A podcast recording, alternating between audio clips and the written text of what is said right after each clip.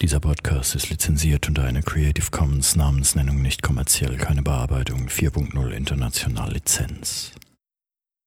Und jetzt?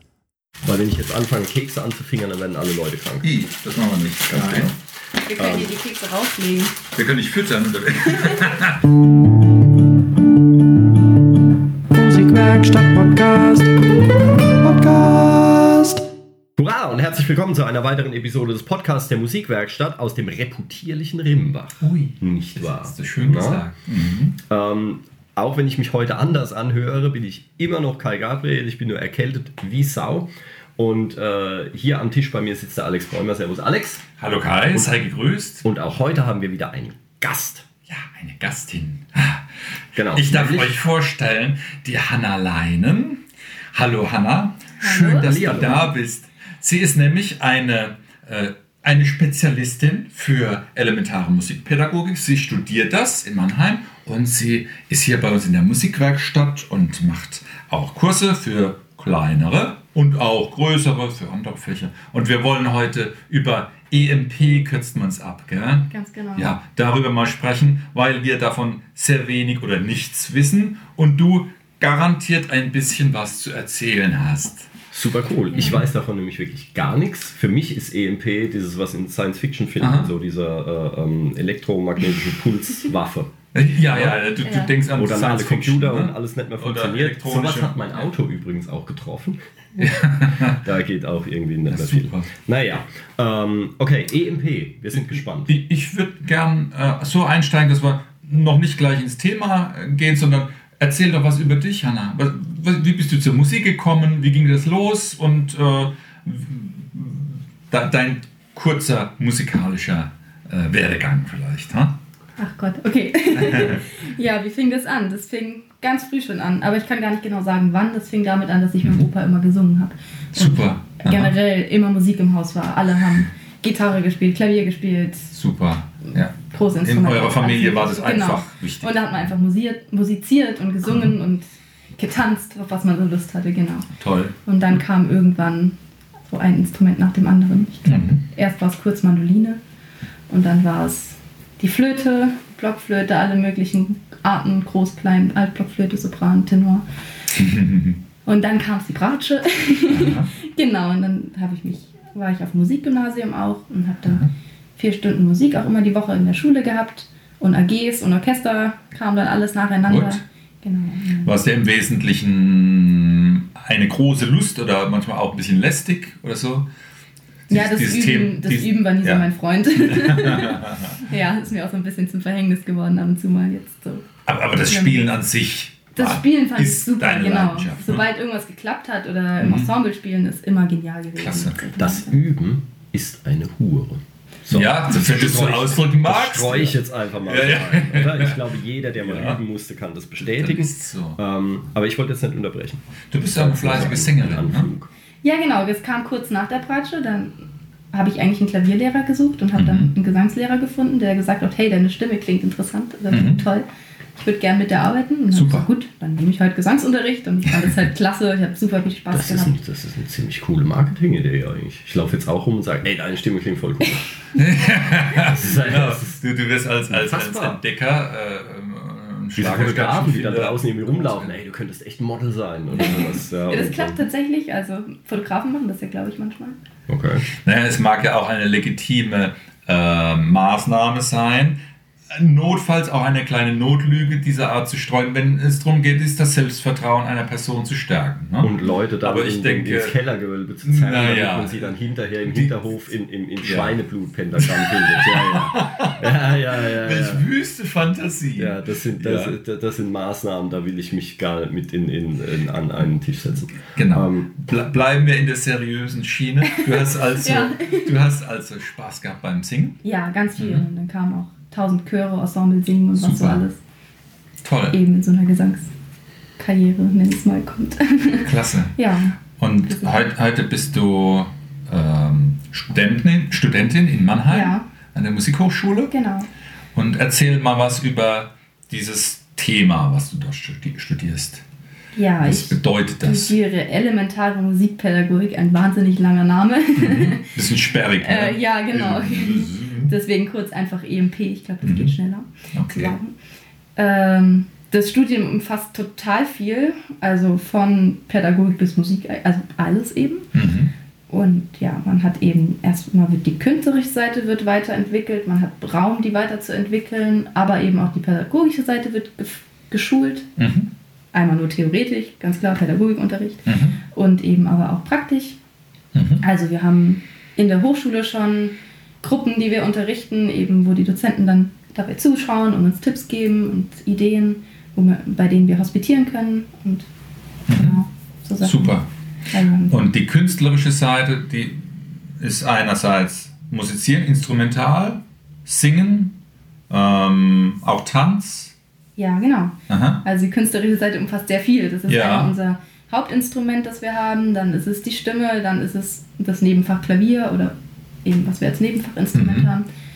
Ähm, dann sind es die ganzen, das kommt ja überall wieder, das kommt in der Body Percussion wieder, das Künstlerische Mhm. ja auch irgendwie, das haben wir auch als Ja, Unterrichtsfach, super. wo wir da Aha. verschiedene Körperklinge lernen.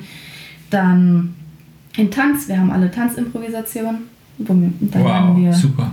So ein paar Grundschritte aus dem Ballett, generell aus Ja. Grundschritte für den Tanz e- und eben auch, wie wir uns zur Musik bewegen können, dass die Bewegungen, dass das Ganze so ein bisschen Mhm. geübter auch aussieht und gewohnt Ja. für uns wird, weil viele haben vielleicht vorher nie getanzt, ich habe vorher nur Standard getanzt, nie Ja. wirklich jetzt Jazzdance oder so gemacht. und da ist es einfach ungewohnt, sich zur Musik zu bewegen und dass das eben Ist es auch so, genau. dass manchen Kommilitonen es auch sehr schwer fällt, eine Disziplin, meinetwegen man sich holzig bewegt, weil es mit dem Tanzen nie ein Thema war, oder wird darauf geachtet, dass wer in diesen Studiengang einsteigt, dass man da schon ein bisschen flexibel orientiert ist und so ein bisschen Vorkenntnisse hat? ja, Tanz ist oder Tanzimprovisation ist tatsächlich ein Teil der Aufnahmeprüfung. Ah, ja, ja, okay. Also es gibt so einen ganzen EMP-Tag Aufnahmeprüfung, da sind dann Sachen wie Improvisation, Rhythmus oder auf Instrumente Rhythmen halten oder Ja. spielen. Tanz ist da dabei, Bewegungsimprovisation. Das Hauptfach selbst ist dort, also da, da wird alles so ein bisschen abgeprüft. Mhm. Da muss man auch eine kleine Lehrprobe machen, wie man Ja, sowas aufbauen würde. Aha. Genau. Wie aufwendig. Ja, ja. Ja. Und dann halt die normalen Nebenvorprüfungen, also Musiktheorie, Gehörbildung und Klavier. Ja, je mehr die Leute schon können, wenn sie anfangen, desto weniger muss man ihnen beibringen. In der Tat, ja, ja, ja. Das stimmt. Und- Aber ich muss sagen, in dem Studium lerne ich total viel. Ja, Also es ist Ich kann mir auch vorstellen, dass allein das Zusammensetzen der Module und der Ideen und Struktur geben schon ein wieder, wiederum ein riesen neues Ding ist. Wenn ich ein fantastischer Instrumentalist wäre oder ein Sänger, der alles kann, scheinbar, und muss ich mir ja auch überlegen, wie, wie bringe ich das dann den, den Kids oder den Großen bei? Ja, Und wie wird das äh, in appetitliche Bröckchen zer- zer- zerkrümeln? Und du hast halt auch, äh, wenn das so breit aufgestellt ist, von Tanz über Musik, über Lehren und so weiter, ähm, du erkennst halt auch, du, du befindest dich ja dann auf einer Metaebene und erkennst dann auch die, äh, ähm, die Zusammenhänge zwischen Tanzen und Musik machen oder so und anderen Kunstformen vielleicht und dadurch lernst du wahrscheinlich viel, oder? Würde Ja. ich jetzt mal so mutmaßen. Aha. ja, es sind sehr viele diese Vernet Vernetzungen und Verknüpfungspunkte, die man rausfindet und vielleicht auch andere Wege dann findet. Also nicht nur sagt, ja, ich muss die Noten lesen und kann dann das Stück spielen, sondern ich kann es Mhm. vielleicht auch über Hören lernen oder ja, genau. Aber ich finde es auch eine, eine spannende Sache. Es ist ja auch so, dass du mit deinen Disziplinen, mit deinen vielen Teildisziplinen oder Kunstformen, ähm, gibt es befruchtende Ideen gegenseitig gewiss. Und das, das ist klasse. Ähm, wenn, wenn man jetzt hört EMP, klingt es ja erstmal spröde. Was ist denn die typische Klientel oder Kundschaft, die du als ähm, Fachkraft für elementare Musikpädagogik dann bedienen würdest? Also früher, ich kenne so diese ah, musikalische Früherziehung, dieser Begriff oder so. Ist es das noch, heißt es noch so oder geht es noch viel weiter darüber hinaus? Und welche Altersgruppen betrifft es dann? Ja, also genau, man kennt diese musikalische Früherziehung, vielleicht auch noch den Begriff Musikgarten. Ja. Aber wir nennen es selbst nicht mehr so, weil wir sagen, wir sind keine Erzieher, also wir wollen niemanden erziehen, Mhm. sondern wir wollen ein musikalisches Angebot schaffen. Mhm. Und unsere Hauptgruppe, mit denen wir meistens immer noch zu tun haben, ist trotzdem diese drei, vier bis sechsjährige, also dieses Kindergarten, Vorschulalter. Das sind die eigentlich die meisten Gruppen. Ja, okay. Wobei mittlerweile sehr viel diese Eltern-Kind-Gruppen dazukommen. irgendwie sind die zurzeit überall Ja. am Auftauchen, weiß auch nicht Ja. warum genau. Mhm. Und eben in Richtung, da wo das Instrumentenkarussell ansetzt, bei den meisten Musikschulen ist das, glaube ich, auch so benannt. Mhm. Ähm, also Anfang Grundschule oder Grundschulzeit ist auch noch sehr viel. Mhm. Dann ist so ein bisschen ein Loch in der Jugendlichen, im Jugendalter, aber ich glaube, das ist generell einfach so in dem Alter. Und es kommt dann ganz stark mittlerweile bei den Senioren wieder. Mhm. Auch interessant. Kann man auch sehr Super. viel machen. Ja. Und es gibt auch immer mehr, wenn die Eltern von den Vierjährigen zu Hause erzählen, guck mal, wir haben das und das gemacht, kommen Mhm. immer mehr Rückmeldungen, ach, eigentlich wäre es schön, wenn es für uns auch mal sowas gäbe. Ja. Und da sind auch manche schon so Sachen am aufzubauen. Mhm. Also eigentlich gibt es es in allen Alterskraft, es gibt es auch für ähm, schwangere Frauen, machen auch viele, bieten das an. Vor der Geburt Vor der starten Geburt, die genau. schon. Ne? Aha. Toll. Auch toll. Und ja, ansonsten musikalische Projekte im jugendlichen Alter, in allen Altersstufen gibt es Mhm. eigentlich. Also eigentlich umfasst es alles alle Altersstufen, aber man hat eben schon noch so Toll. Projekten. Es klingt sehr vielseitig und es wird gewiss nicht langweilig. Nee, langweilig nicht. Ich hatte die Gelegenheit, darf ich sagen, äh, hospitieren zu dürfen bei deiner ersten Stunde, die du in der Musikwerkstatt gehabt hast, für die ganz Kleinen, so ab ein Jahr, ne? die, die Musikzwerge, wie sie bei uns heißen. Und ich muss sagen, es war klasse und es kam mir vor, so ein bisschen wie ein, ein großes, einheitliches Kunstwerk. Ne? Ja.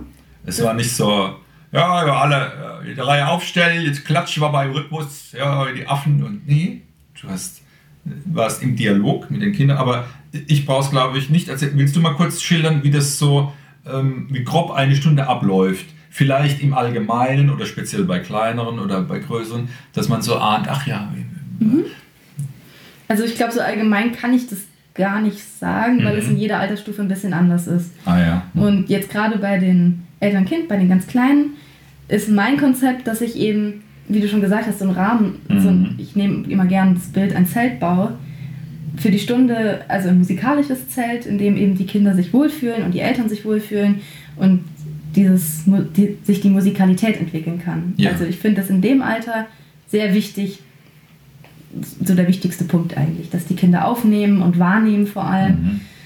und sich so ein bisschen einfinden. Und deswegen kommt bei mir zum Beispiel nicht nur Dur und Moll und Dreiviertel- und Viervierteltakt vor, sondern ich habe auch mal einen Siebenachteltakt und ich habe auch mal Dorig oder Mhm. Flügig oder Mhm. Irgendwelche Kirchentonarten, also Ja. unbekannte Sachen, also die jetzt nicht jeder. Ohne dass die jetzt konfrontiert werden mit der Terminologie, sondern mit dem Genau, Sound. die müssen es nicht singen, aber die müssen Ja. es eben, oder die dürfen es wahrnehmen und Ja. aufnehmen. Kann man denn überhaupt behaupten, dass jetzt ein Dreiviertel einfacher als ein Siebenachtel ist? Nein. Weil wenn jetzt ein Kind das noch nicht kennt, weil das sind ja alles quasi später auferlegte Mhm. Geschichten, oder? Ich meine, wir kennen halt in erster Linie Vierviertel und Dreiviertel, deswegen fällt es uns leichter. Mhm. Aber wenn jetzt ein Kind quasi so musikalisch noch nie irgendwie äh, Berührung hat, na gut, Radio ist äh, auch immer irgendwo, aber es ist doch dann eigentlich wurscht, womit man anfängt, Mhm. oder? Es sei denn, es würde sich jetzt jeden Takt ändern oder so, dass es Mhm. wirklich was mega Komplexes wäre, aber ob ich jetzt ein, ein, ein, fünf, ein Fünfviertel oder ein 15 Achtel oder was nehme, ist doch dann eigentlich egal. Ne? Ganz genau. Und das ist ein guter Punkt, weil genau darum geht es nämlich, dass, dass es später leichter fällt. Deswegen lernen die das bei mir Mhm. schon. Deswegen ist das. Im Radio hören wir meistens so den Viervierteltakt. Das ist eben meistens so heute. Mhm. Und auch wenn man viele, auch wenn man klassische Musik hört, trotzdem ist es oft im geraden Takt einfach oder im Walzer. Das ist ein Dreier. Gut. Aber deswegen mache ich das. Und bei Kindern ist es ganz auffällig, die damit noch nicht so viel Berührung hatten, die kriegen das hin. Die können im Fünfviertel, also 1, 2, 3, 1, 2, 1, 2, 3, können die mitschaukeln. Können auch die Dreijährigen oder Vierjährigen, die kriegen Mhm. das super hin. Super. Mhm. Also Wie wie wertvoll. Ja. Die Eltern rempeln dann zusammen. ja. ja, toll. Ja. Ich finde es ich find's ja auch schon erstaunlich, wenn, wenn äh, kleine Kinder schon ein, einerseits Deutsch können und oder auch eine Zweitsprache, eine Muttersprache von einem Elternteil, ein, Russisch oder ein Englisch oder was auch immer. Und wenn man dann zwischen Tür und Angel sowas miterlernen kann, ist ja ein Mordsschatz, den man heben könnte. Das ist super. Und das machst du systematisch quasi. Genau, immer so ein bisschen mehr. Toll. Ja, einfach zum Kennenlernen in dem Alter, genau. Da Ja. geht es darum, einfach alles kennenzulernen und Aha. Wie ist es mit den, wie, mit den Eltern dann? Sind die dann immer, inwieweit sind die eingebunden? Müssen die viel machen? Dürfen die zugucken? also die Käffchen trinken? Also, mh, das ist unterschiedlich. Das ich plane das jetzt nicht so, dass ich sage, die müssen das jetzt mitmachen. Ja. Aber ich wünsche mir schon, dass da das eine oder andere zurückkommt oder dass sie Mhm. die Kinder unterstützen. Das ist eine Mhm. Sache. Dann, es gibt so ein bisschen die Vorstellung, dass so ein Band zwischen Eltern und Kind ist, Mhm. dass die selbst wissen, wann hole ich mein Kind zurück oder wann lasse ich es einfach mal laufen, wann darf es einfach mal erkunden, den Ja, Raum. das toll. ist ja bei Kindern auch so, die müssen auch mal entdecken gehen können. Aha. Die können nicht die ganze Zeit im Kreis sitzen und. Und dann mache ich eben Übungen. Es gibt zum Beispiel, wenn ich im sechs Achtel habe, möchte ich, dass die die Achtel mittupfen. Und dann können die die auf dem Kind mittupfen oder Mhm. eben das Kind mit anregen. Ich gebe praktisch Anregungen in den Raum und hoffe oder wünsche mir, dass die Eltern die aufnehmen und die Kinder Mhm. und eben damit spielen, in Ja. das Spiel kommen. Aha, toll. Wenn die Gruppen älter sind, wenn die Kinder größer sind, meinetwegen Richtung drei, sechs Jahre, ähm, ist es, inwieweit verändert sich die Arbeitsweise mit denen? Wie gehst du mit denen dann anders um als mit den Babys? Ähm, also im Prinzip ist es immer noch ähnlich, also es ist immer noch eine Art Kommunikation. Also Mhm. wenn, bei den ganz Kleinen ist es ja auch so, dass ich dann drauf eingehe und mal was aufnehme von Mhm. denen. Wenn da jemand mir einen Rhythmus vorgibt, dann nehme ich den auf und wandle ihn vielleicht um, dass ich wieder zu meinem Thema zurückkomme. Mhm. Und das mache ich durchaus bei drei, vier, fünfjährigen auch noch. Allerdings geht es da schon ein bisschen mehr in die Richtung eben dieses Praktizieren. Also Mhm. ich finde, da ist, ist die motorische Fähigkeit auch schon so weit, dass man mal richtig trommeln kann. Ja. Das kann man bei den Kleinen auch schon ausprobieren, aber Vierjährige können schon anfangen, da richtige Techniken zu lernen. Wie halte ich Mhm. einen Schlägel beim Xylophon oder wie schaffe ich, dass es bei der Rassel richtig rasselt Mhm. beim Shaker und Gut. nicht einfach nur wischiwaschi irgendwie ist. Genau, solche Sachen. Und was da auch Stimme angeht, die kleinen Tönen auch schon. Aber bei den drei, vierjährigen geht es richtig auch schon, oder fünfjährigen fängt es dann an, hm, wo ist mein Ton überhaupt? Also so ein bisschen Tonfindung. Mhm. Treffe ich die Tonlage und so ein bisschen trainieren Ah, ja. die Stimme. Aha. Ähm, merkt man, dass die in dem Alter schon irgendwie eingefahren sind auf irgendwas? Jetzt, wir hatten es vorhin von zum Beispiel Dreiviertel, Viervierteltakt oder so. Sind die schon starrer in manchen Dings? Ha. Ja. Aha. Also ich habe Gruppen, die Man davor. kommt nicht dagegen an. nee, die davor kein, keine, ob die jetzt Eltern-Kind-Gruppen waren, weiß ich nicht, aber ich gehe davon aus, dass sie keinen Unterricht hatten. Und wenn ich dann da mal einen ungeraden Takt bringe, die klatschen immer die vier rein. Die Hm. klopfen immer mit. Gehen immer Naja, es ist, halt, es ist halt überall um uns rum. Ne? Ja. Das ist ja interessant. Ähm, und das ist, kann man, könnte man dann jetzt einfach allen äh, werdenden Eltern, die uns dazuhören, ähm, kann man denen Tipps geben? Also zum Beispiel, ich kenne es von Sprachen zum Beispiel, äh, dass man, äh, da gibt es zum Beispiel den Tipp, dass man einfach jeden Tag mal ein Hörbuch in einer anderen Sprache zu Hause laufen lässt oder so. Auch wenn's, wenn keiner zuhört, das läuft dann so im Hintergrund, dass die Kinder einfach alle Phoneme schon mal gehört haben, wenn sie später Japanisch lernen wollen, dass sie das dann auch hinkriegen und so Sachen, weil wir das ja nicht mehr wahrnehmen. Jetzt fällt sich an, oder? No? Wir nehmen es ja nicht mehr wahr. Das heißt, man soll, nicht, man soll nicht da sitzen und soll dann konzentriert hinhören, sondern es läuft so im Hintergrund, wie so ein Straßencafé im Urlaub oder sowas. Und dann läuft dann halt einfach irgendeine Sprache. Klingt Ja, gewagt. und dann läuft halt mal Englisch und dann läuft halt mal Spanisch und dann läuft halt mal keine Ahnung was, äh, äh, Suaheli und Mandarin oder keine Ahnung was.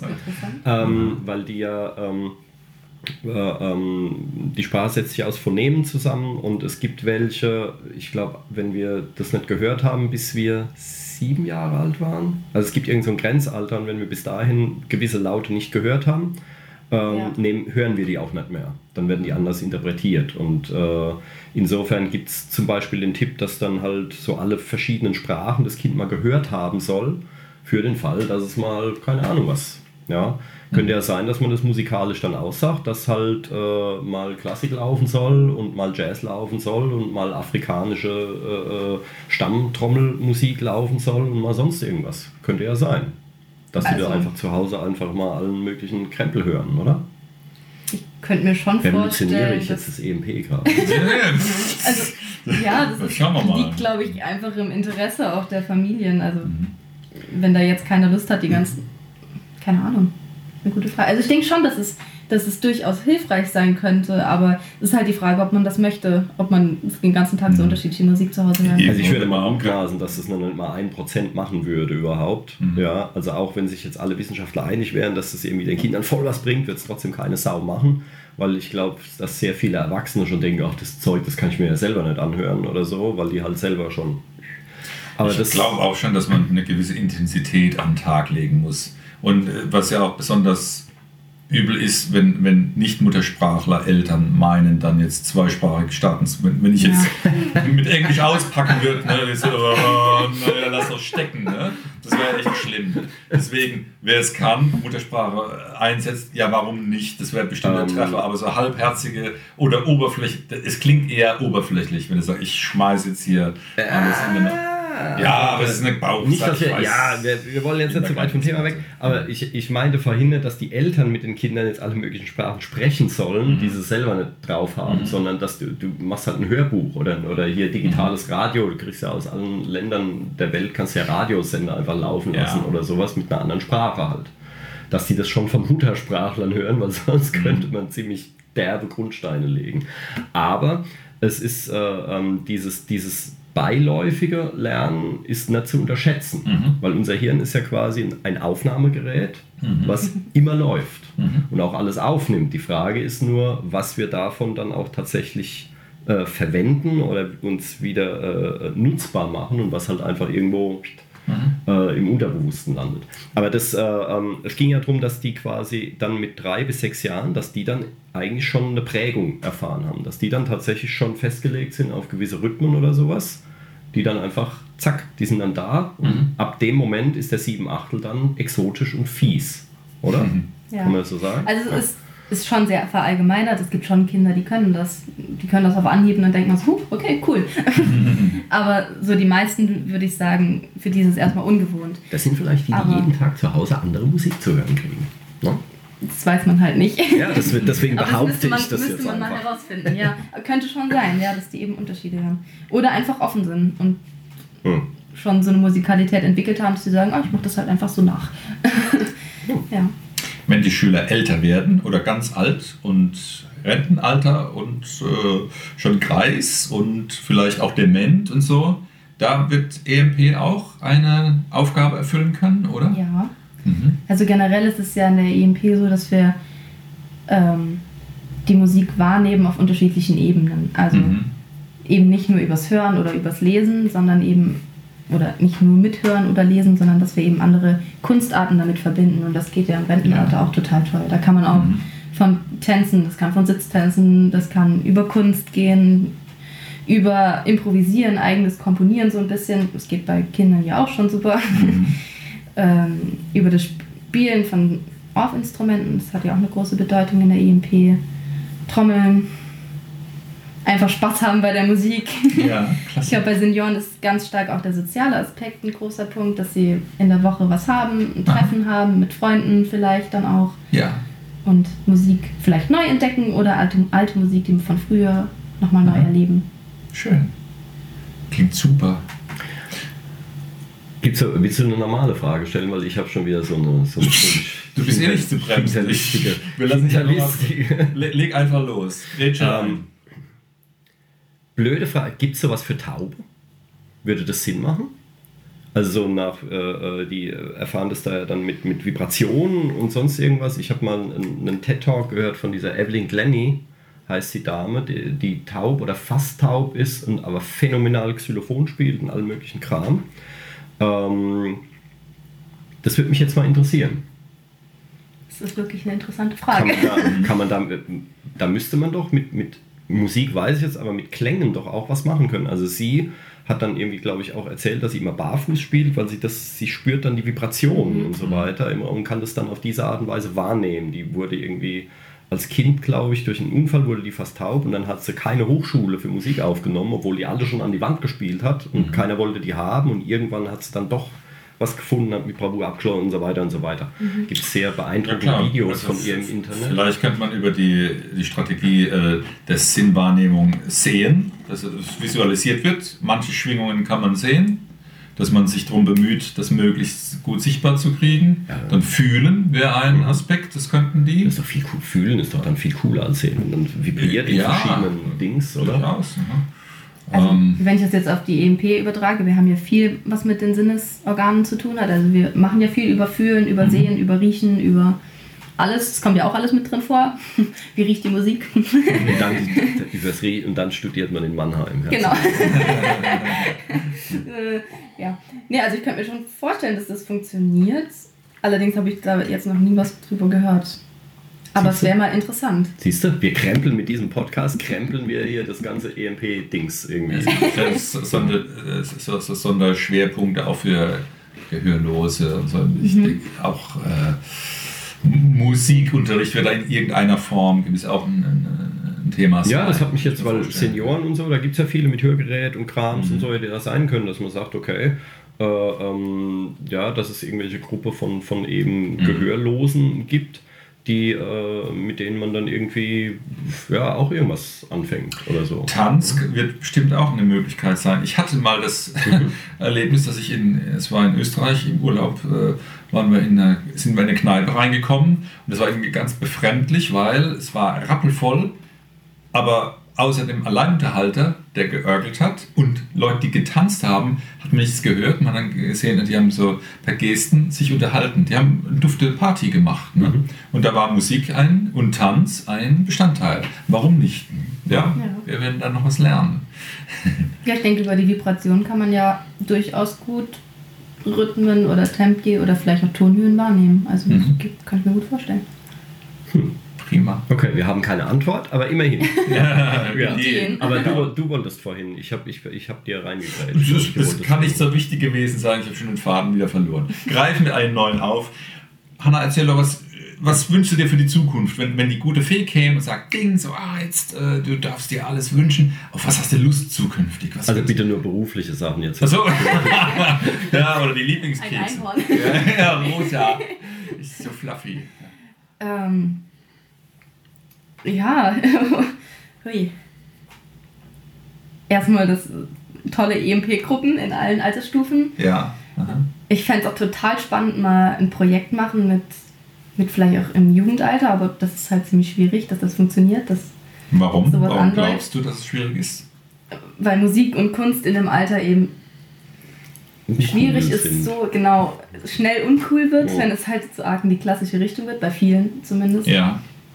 Und da irgendwie einen Weg zu finden, wie man das trotzdem cool machen kann. Also, dass es viele anspricht. Das fände ich sehr interessant. Mhm. Weil ich habe ich hab ein FSJ gemacht und habe da sehr viel mit Jugendlichen gearbeitet und würde das Mhm. eigentlich gerne nochmal machen auf der Mhm. musikalischen Ebene. Aber das habe ich noch nicht so die springende Idee für. Das ist so Ein interessanter Projekt, Aspekt, ja, ja. den ich gerne mal angehen würde. Wie kriege Ja. ich das hin, dass es interessant wird in dem Alter? Ich könnte mir vor, oh, nein, versteigen uns schon. Na, ich gebe gerade meinen Senf dazu ab, ja. Ich glaube auch, dass es Problem, problematisch ist für, äh, wenn, wenn die Kids größer werden, hängen sie wahrscheinlich gerne Trends nach oder Modeerscheinungen. Und das Schwierige dürfte sein, es gibt äh, durch die Kurzlebigkeit von, von meinetwegen Hits im Radio ähm, kaum noch äh, Songs oder, oder Hits, wo die sich mit identifizieren würden. Das heißt, wenn jetzt ein Instrumentallehrer sich tatsächlich die Mühe macht und geht die Charts durch und macht immer von den Top Ten, guckt, guckt er durch, was für sein Instrument verwertbar ist und bietet es an, kriegt er mittlerweile vielleicht die Antwort zu hören, ja, das ist ja schon zwei Wochen alt, das Lied ist schon out. Ja. Und wenn wir jetzt dann mit irgendwelchen Strategien kommen und legen uns für eine Musikrichtung fest oder wollen das prägen, sagen die, naja, das will ja, das ist nicht in irgendwie, Ja. weil eigentlich gar nichts in ist. Ich denke, man muss da, ich würde es trotzdem gerne verfolgen und, und, und halt propagieren. Dann Ja. musst du halt diejenige sein, sagen, das ist jetzt klasse, ich bin jetzt die Trendsetterin, ihr müsst mir glauben. Oder so, Ja, man ne? muss es halt wirklich auch als cool verkaufen, aber Ja. da muss man auch hinten dran stellen und es selber Ja, auch cool genau. finden. Um da so die Mischung zu finden, das ist so ein Wunsch für meine Zukunft, dass ich da was finde. Super. Und ansonsten eben genau, coole EMP-Gruppen, mit denen es Spaß macht zu haben, aus allen Altersstufen. Genau. Jung, alt, ganz Genau. egal. Ähm, ich würde gerne auf dem Elementar noch ein bisschen rumreiten. Was Ja. ist denn Elementar? Also wo geht es quasi los und wo hört es auf? Also ich meine, du musst jetzt wahnsinnig viel Kram studieren und können und wirst geprüft und so weiter. Wie, wie fit musst du denn sein in jedem Instrument, was du brauchst zum Beispiel? Ähm, und wie weit gehst du dabei, es Leuten zu vermitteln? Weil elementar heißt ja eigentlich nur so Grundlagenkram und dann ist gut. Eine zweigeteilte Heißt Zahl. aber auch fundiert. Ähm, es, Ja, natürlich. Heißt ja nicht an der Oberfläche kratzen und ein bisschen rumprobieren. Nee, aber jetzt- Ahnung haben. ähm, schweifen wir nach Fernost zum Beispiel. Also da ist so ein, ein äh, Lehransatz, ist, dass ähm, du bist auf Level 2, sagen wir mal, Mhm. oder auf Level 1 und ich bin Anfänger, ich bin bei 0. Mhm. Das heißt, du bringst mir Level 1 bei oder Kapitel 1 oder was auch immer. Und wenn ich das dann geschnallt habe, gleichzeitig bekommst du äh, Unterricht von einem, der schon bei Kapitel 2 ist, bringt dir Kapitel 2 bei. Und das geht dann so stufenweise immer eins weiter. Wenn ich dann Kapitel 1 kapiert habe, bringe ich das dem nächsten Anfänger bei. Du bringst dann dem nächsten Kapitel 2 bei, weil du schon bei 3 bist. Und so geht es immer eins weiter. Also du hast nicht, so wie das hierzulande üblich ist, Unterricht bei einem, der schon bei Kapitel sonst was ist und eigentlich alles kann und der fängt dann von Anfängern an, die dann hochzuerziehen, sondern du, du kriegst eigentlich Unterricht einfach vom nächsthöheren Schüler. Und so geht es einfach immer eine Stufe weiter. Weil du durchs Lehren auch selbst wahnsinnig viel lernst. Ja, das ist so ein Ansatz, den es da wohl gibt. Ähm, und äh, deswegen elementar, wie viel muss man denn können? Also jetzt plump gefragt, aber Ich kann mir vorstellen, was du jetzt ansprichst, sind bestimmt ähm, didaktische Hierarchiekonzepte, die man für, für handwerkliche Dinge gut ansetzen kann. Wenn es aber ums Künstlerische geht, ähm, wäre es wahrscheinlich schon wieder einschränkend, wenn man sagt, du musst jetzt erstmal lernen, äh, fünf Schritte geradeaus zu gehen, dich zu verbeugen und dann sauber hinzusetzen. Vielleicht braucht es keine Sau. Ähm, aber musst du, musst du jetzt aber lass, lass mal Hannah reden. komm. Ja. Wir jetzt antworte erstmal, Okay, bevor wir uns in der. Frage verlieren. Also ich glaube, dass man das auch nicht so direkt sagen kann, wie viel muss ich können. Das Wichtigste ist, dass man musikalisch ist und eine musikalische Umgangsweise einfach mit erstmal mit seinem Hauptinstrument hat und eben auch mit den ganzen anderen kleinen Instrumenten, nenne ich sie jetzt einfach mal, oder die anderen Instrumente, die man so lernt oder ankratzt zu lernen. Also man, wenn man uns mit den rein künstlerisch Studierenden vergleicht, ist da ein großer Unterschied. Also ich bin als Sängerin oder wenn ich Bratsche spiele, niemals so gut wie jemand, der künstlerisch seinen Bachelor abgeschlossen hat oder seinen Master abgeschlossen hat, weil einfach uns erstens die Zeit zum Üben fehlt und zweitens ist das auch nicht unser Schwerpunkt. Bei uns geht es nicht darum, der perfekte Bratschist oder so auf der Welt zu werden und weltberühmt zu werden, sondern es geht darum eben, dass wir es schaffen, Spaß dabei zu haben, die Musikalität dabei zu behalten und eben diesen Spaß und diese Musikalität vermitteln zu können. Und was heißt, wir müssen jetzt lernen, gut, wir haben unser Hauptinstrument, da sind wir ganz gut, da sind wir auch so gut, dass wir unterrichten können, teilweise auch mit der Unterstufenlehrbefähigkeit, die wir, Lehrbefähigkeit, war das richtig? Die wir auch Befähigung. Befähigung, genau, die wir auch machen können an der Hochschule, also den Abschluss.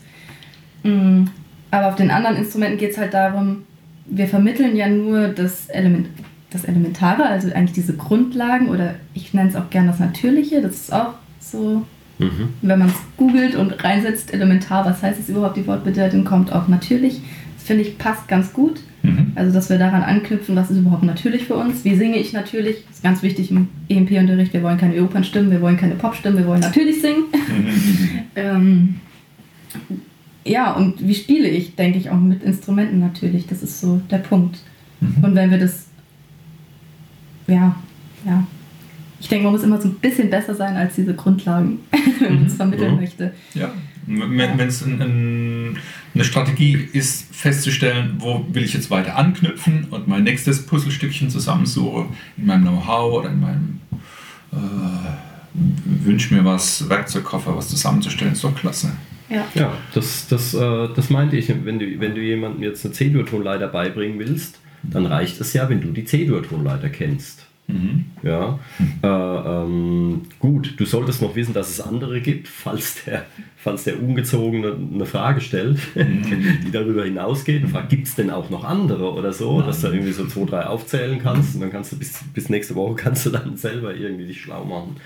Aber du musst jetzt nicht irgendwie die komplette hier äh, Pöhlersche Grundlagenharmonik auswendig gelernt Die haben. bestimmt nicht. Ne? Ähm, ja, oder hier sie, dein, dein Sikora-Lieblingsdings da. Das Buch ist verschwunden mittlerweile. Ich kann hier gar nicht mehr spicken, wenn ich. So. Ähm, äh, wenn, jemand, wenn du jemandem nur sowas Simples in Anführungszeichen beibringst. Ja. Ja, das denke, wäre das doch ist dann ein elementar, oder? Also ich meine, Das ist, denke ich, ein guter Vergleich, ja. Gut. Dass man das andere trotzdem im Hinterkopf haben muss und so ein bisschen wissen. Genau. Wenn Aber jetzt jemand von ein- draußen äh, zugehört hat und sagt, ah, die Hanna, die macht das so toll, das ist ja motivierend, ich möchte mit meinem Kind kommen oder mein größeres Kind soll bei ihr mal eine Stunde ausprobieren. Ja, Stammtische, Skatclubs, ja, alles her Genau. damit. Ne? Alle Altersstufen. Wurde Dein, deine Kontaktdaten sind auf der Homepage von der Genau. Musikwerkstatt, ne? Und dann kann man sich bei dir melden und du sagst Genau. dann, wann aktuelle Gruppentermine sind und das ist dann möglich, mal eine Probe, Probe oder Schnupperstunde zu Ja, haben. genau. ne? Man Super. kann sich bei mir melden, man kann ich auch gerne mit tausend Fragen löchern. Ich versuche sie alle zu antwort beantworten. Du unterrichtest auch Gesang für Kinder, Jugendliche vielleicht. Man Genau, kann, ja. Kann man es mal ausprobieren. Ne? Und Streichinstrumente, also so, so Bratsche und, und Geige. Ne? Ja. Super. Okay, weil dann machen wir jetzt hier einen Schnitt, weil du ganz dringend weg musst. Ja. Ähm, aber gleichzeitig ne, laden wir herzlich ein, falls du irgendwann wieder Bock auf eine Podcast-Episode hast. Ne? Sehr informativ, war cool, hat Vielen viel Dank. Spaß gemacht. Yippie. Und ich habe noch nicht mal einen Keks gegessen. Ja, das, Ja, das aus gesundheitlichen nachholen, Gründen. Ne? Ähm, deswegen äh, äh, danke für dein Gastsein. Ja, ich bedanke mich auch. Es hat mir auch sehr viel Spaß gemacht. Das war ein großes Fest, jawohl.